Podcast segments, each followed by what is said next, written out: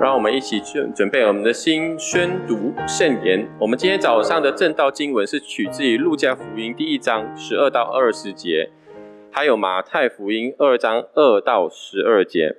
请听我来念：路加福音第一章十二节，撒加利亚看见就惊慌害怕，对天使对他说：“撒加利亚，不要害怕，因为你的祈祷已经被听见了。你的妻子伊丽莎白要给你生一个儿子。”你要给他起名叫约翰，你必欢喜快乐。有许多人因他出世也必喜乐。他在主面前将要为大，淡酒浓酒都不喝，从母腹里就被圣灵充满了。他要使许多以色列人回转归于主他们的神。他必有以利亚的心智能力，行在主的前面，叫为父的心转向儿女，叫被虐的人转。从异人的智慧，又为主预备何用的百姓。撒迦利亚对天使说：“我凭什么可以知道这事呢？我已经老了，我的妻子也年纪老迈了。”天使回答说：“我是站在神面前的加百列，奉差而来对你说话，将这好消息报给你。到了时候，这话必然应验。只因你不信，你必哑巴，不能说话，直到这事成就的日子。”第二处经文是记载在马太福音第二章二到十二节。那生下来做犹太人之王在哪里？我们在东方看见他的心，特来拜他。希律王听见了，就心里不安；耶路撒冷合成的人也都不安。他就召集了祭司长和民间的文士，问他们说：“基督当生在何处？”他们回答说：“在犹太的伯利恒，因为有先知记着说，犹太犹大地的伯利恒啊。”你在犹大诸城中并不是最小的，因为将来有一位君王要从你那里出来牧养我以色列民。当下，希律暗暗的招了博士来，细问那星星是什么时候出现的，就差他们往伯利恒去，说：你们去仔细寻访那小孩子，寻到了就来报信，我也好去拜他。他们听见，他们听见王的话就去了，在东方所看见的那星。忽然在他们前头行，直行到小孩子的地方，就在上头停住了。他们看见那星，就大大的欢喜。进了房间，看见小孩子和他母亲玛利亚，就扶夫拜那小孩子，揭开宝盒，拿黄金、乳香、没药为礼物献给他。博士因为在梦中被主指示不要回去见希律，就从别的路回本地去了。宣讲佳音。意料之外的基督，我们请西耶牧师。谢谢领会带领我们宣读上帝的话语，我们一起祷告。天父，您的话语甜如蜜；天父，你的话语滋养我们的生命。求你来喂养我们，使我们在你的话语中得以饱足，在世活着的日子能行走在你的真光中。奉耶稣基督得胜的名祷告。阿门。一般上，我们在主日礼拜圣堂崇拜的时候，我们会领会，有时候会提醒说，为了帮助你专注的参与崇拜，请把手机的铃声调为静音的模式。所以你就会从这里再调为这个啊，可能你就满足于在这里了。啊，你说啊，有一点点震动，告诉我有信息来呀，还是有谁拨电话来？也有一些人是直接啊，就连震动都没有。啊，今天因为我们很长都是在线上，甚至需要用线上的次序单。但是如果你是在家里参与崇拜的，你是自己用着电视和电脑，或者是衔直接衔接在 WiFi 参加崇拜。那么，我们甚至会鼓励你把手机调为飞行模式。什么原因呢？为了帮助你专注参与敬拜。请问你专注的如何呢？请问你专注的如何？今天我们要从撒加利亚和西律王的生命当中看反面教材。撒加利亚他。说别打扰我生活的步骤。希律王说别打扰我要抓着的，是在路加福音和啊马太福音当中我们可以看到。我们先看看第一个，就是撒加利亚的生命。那或者我们从另外一个角度说，就是当基督在我意料之外介入我的生活步骤，我会怎么样？我们先来看看撒加利亚的一些背景。撒加利亚其实他是一位的祭司，啊，他是在犹太王希律的时候当一名祭司的。他的这一个啊轮值班的呢，是在亚比亚班。圣经上这样的说啊，他妻子是亚伦的后人，名叫伊丽莎白。他们二人在神面前都是一人，遵行主的一切节命礼仪。没有可指摘的，只是没有孩子，因为伊丽莎白不生育，两个人又年纪老迈了。换句话说，这位祭司，圣经当中他特别记载，他们两位在神面前都是异人，他们按着上帝的诫命而行，在所有的敬拜，在所有的礼仪上都是没有可以。挑出毛病的，只是有一个问题：他们年纪老迈了，都没有亲生的孩子。他可以想象伊丽莎白和撒加利亚，他们是多么的迫切能够有亲生的孩子。他们也一定在神的面前如此的祈求。当天发生了什么事情呢？圣经记载了什么事？当有一天撒加利亚按着班次。就是他原属的那个班次亚比亚班，在神面前供祭司职分的时候，照着祭司的规矩之签抽签啊，因为一个班里面有上万的人，上万的祭司，所以要抽签，谁抽中了就能够进主的殿烧香。这个香呢是在金香堂上的香，就是在月桂。前面的这个香坛，那在烧香的时候，众百姓在外面就祷告，就是在圣殿外祷告。有主的使者站在香坛的右边向他显现，撒加利亚看见就惊慌害怕。突然间有一个出现在自己眼前，怎样都会惊慌害怕。好，从无到有啊，无论怎样都会吓到。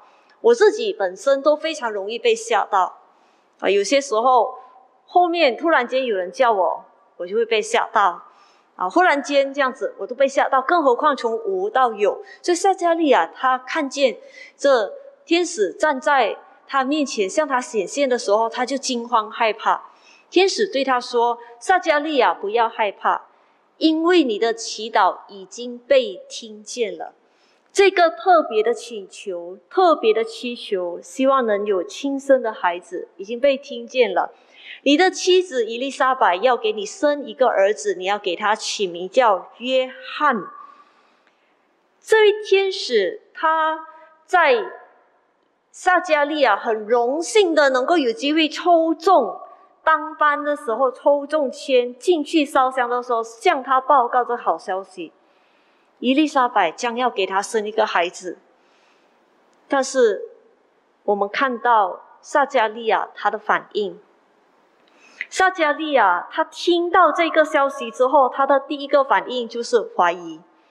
虽然天使加百列跟他说明了，说明了这一位孩子约翰的生命会是一个怎样的生命，会是一个哪些人的生命，会是一个。使人欢喜的生命，会是一个使众人的心转向父、转向天父的心，为耶稣预备道路的一个生命。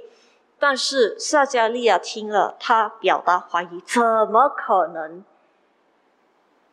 我都已经这样老了，我的妻子也年纪老迈了，已经停止了经期，怎么还可能生孩子呢？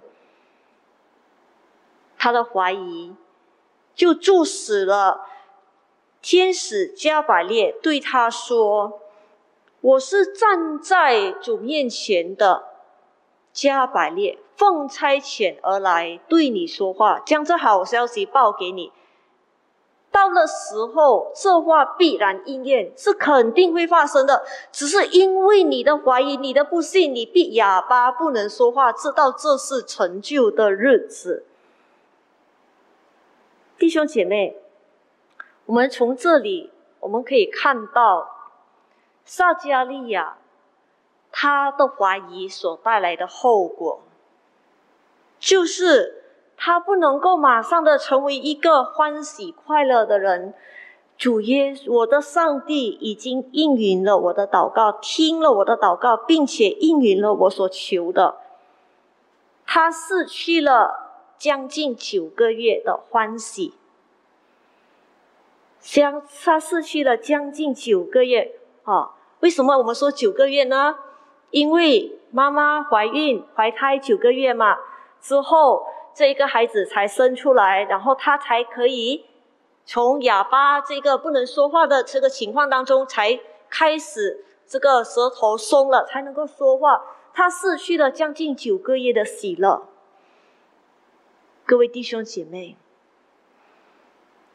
如果这意料之外的消息，既然打乱了撒加利亚的生活步伐，可以造成这么大的麻烦，我们呢？我们看到意料之外的这一个消息，好消息来的，但是打乱了撒加利亚的生活步伐的时候，撒加利亚的怀疑不能够。他他的这一个对上帝的信心，他对诫命的遵守，他对这个礼仪的熟悉，不能够支撑着他对这一个突然间报告给他的好消息，不能支撑，不能支撑起来的时候，我们问问自己：撒加利亚熟悉的敬拜礼仪，他熟悉。他熟悉的诫命怎么样了？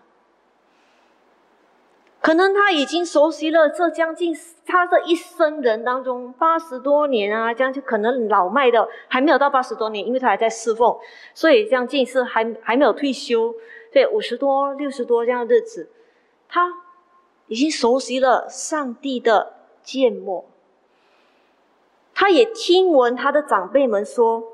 这将近四百年来，上帝没有说什么。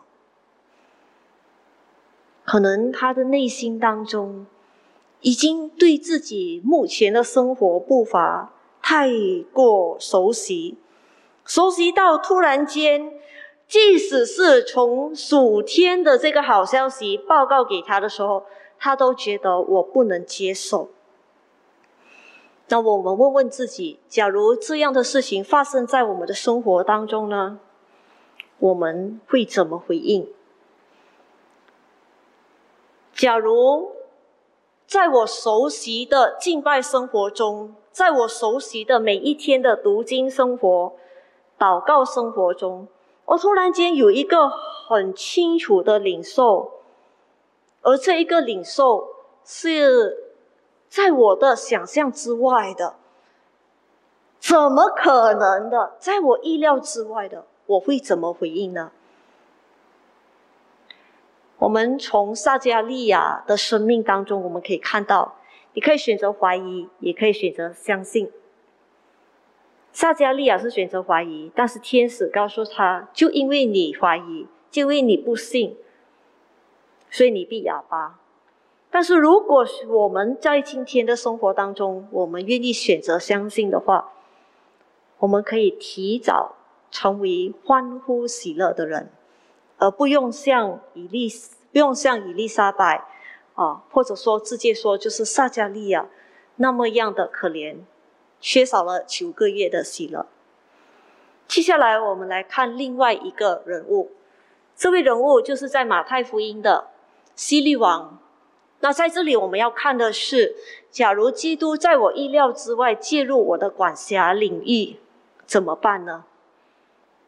我们来先先，我们先来看西律王的一些背景。历史当中有西律王名号的，一共有七位。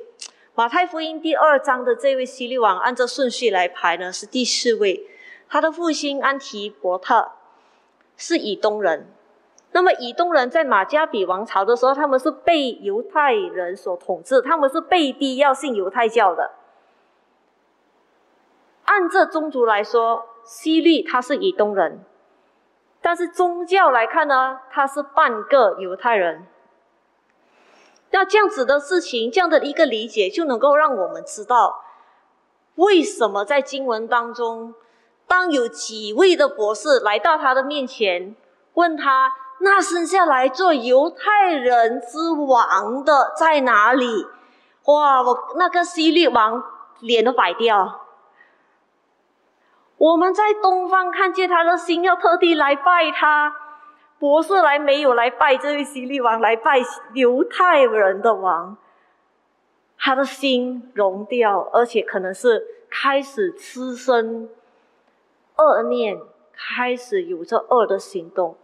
这是真实的，因为之后我们如果读圣经的话，我们可以知道，他心里其实怀着恶意，要把这个小婴孩杀了，甚至这个恶意呢，延伸了整图整个。整个布利恒那里，所有两岁以下的孩子都被杀了。我们继续看经文第三节，希律王听见博士这样的问题之后，心里不安。啊，我们可以知道为什么他心里不安了。他的这一个管辖权被影响了，全耶路撒冷贺城的人也都不安。为什么会这样呢？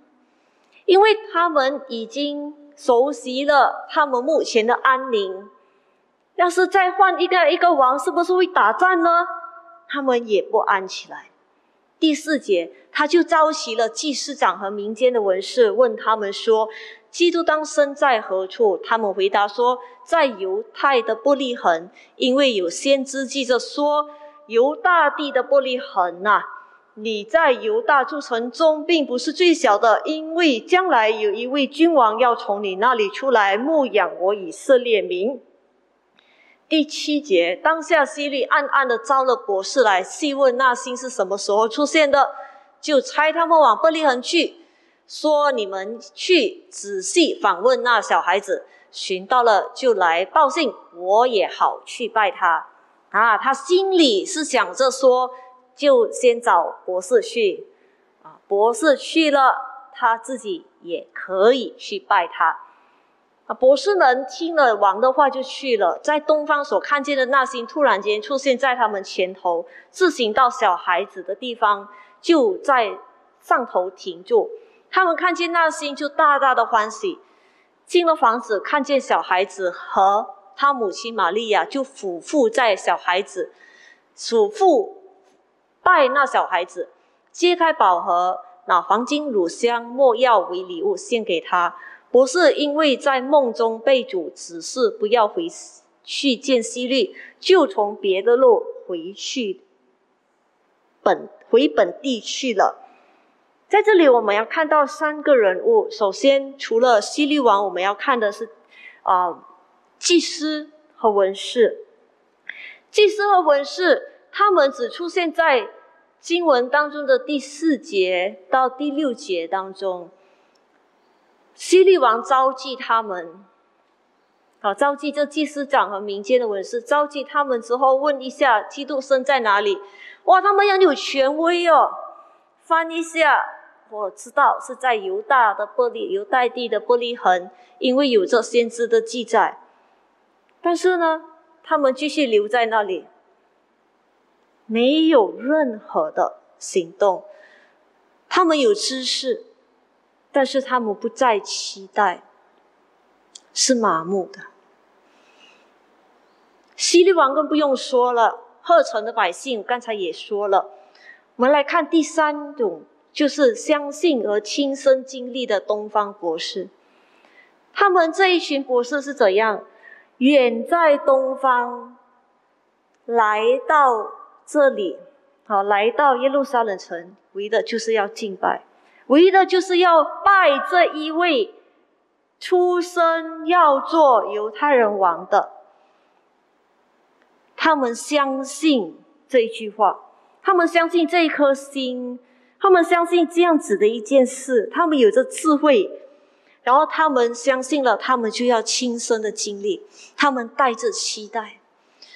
然后，当他们看到这一个小孩子的时候，你能够想象到吗？一个博士嘞，这些博都是博士的，但是他们却愿意谦卑下自己，他们俯伏拜那小孩，不是送礼物而已哦，不是送礼物到你面前而已，而是俯伏拜这小孩。各位长辈、弟兄姐妹。我们看到这三位博这这些博士的生命，他们是带着期待，而且他们愿意把荣耀归给这小孩耶稣的，而并非说我跟耶稣平起平坐。这意料之外的消息，就是有出生来做犹太人王的，干扰了西律的管辖领域。也干扰了这些执监祭司长和文士的专业领域，干扰了这些博士他们的这些专业，但是你可以看到他们的不同反应。西利王他的反应是：别抢掉我要抓住的。这些祭司长和文士呢？哎呀，你是你的，我是我的，我继续做我的事情。他们没有什么，除了除了这从东方来的博士，那经文当中从说东方来的博士，就表示他们不是犹太人呢，他们没有上帝的话语作为他们六年的时候从小都可以学习的，但是他们愿意如此的回应。假如。这意料之外的基督介入的是我的管辖领域，或者我是我的专业领域呢？我会怎么回应？假如你是一位的家庭主妇，这意料之外的基督介入了你的专业领域，家庭主妇，你会怎么回应？简单的一句话就是。可以可以说，突然间的一个消息，正在你开始煮饭或者打扫这家里的时候，一个消息告诉了你，可能需要你做额外的时间调整，可能需要你做出一些额外的付出，你会怎么回应呢？别打扰我，或者你会说，我带着期待。看还有什么特别的事情发生？我相信神今天容许这意料之外的事情在我们的各个领域发生的时候，上帝要对我们说话。上帝要我们问问我们：我们要怎么？我们要麻木不仁呢？还是要像希律王这样，心里产生恶念，然后有恶行呢？或者我们要像东方博士一样，简单的说，在我们的生活当中，无论你是选择，呃，你无论你是怎样的说，这意料之外的基督，他介入了我的生活生活步骤，我我怎样都得要做选择，我是要怀疑还是要相信？他介入了我的管辖领域，我要问问自己是真的吗？是他介入的我的管辖领域，还是说？我本来就是让基督管理的人。那如果我们说我们本来就是属于基督管理的人，那根本都不是所谓的基督介入我的管辖领域，而是上帝今天要在他的管辖领域当中做大扫除，或者是要另外的做一些调整。更不用说是专业领域了，到底谁更专业呢？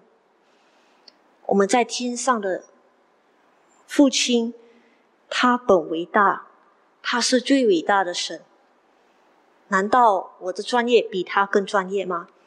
所以，我们今天再次的提醒自己：，当我们说我们呃放飞行模式或者是静音模式，要帮助自己更加专注的来敬拜神的时候。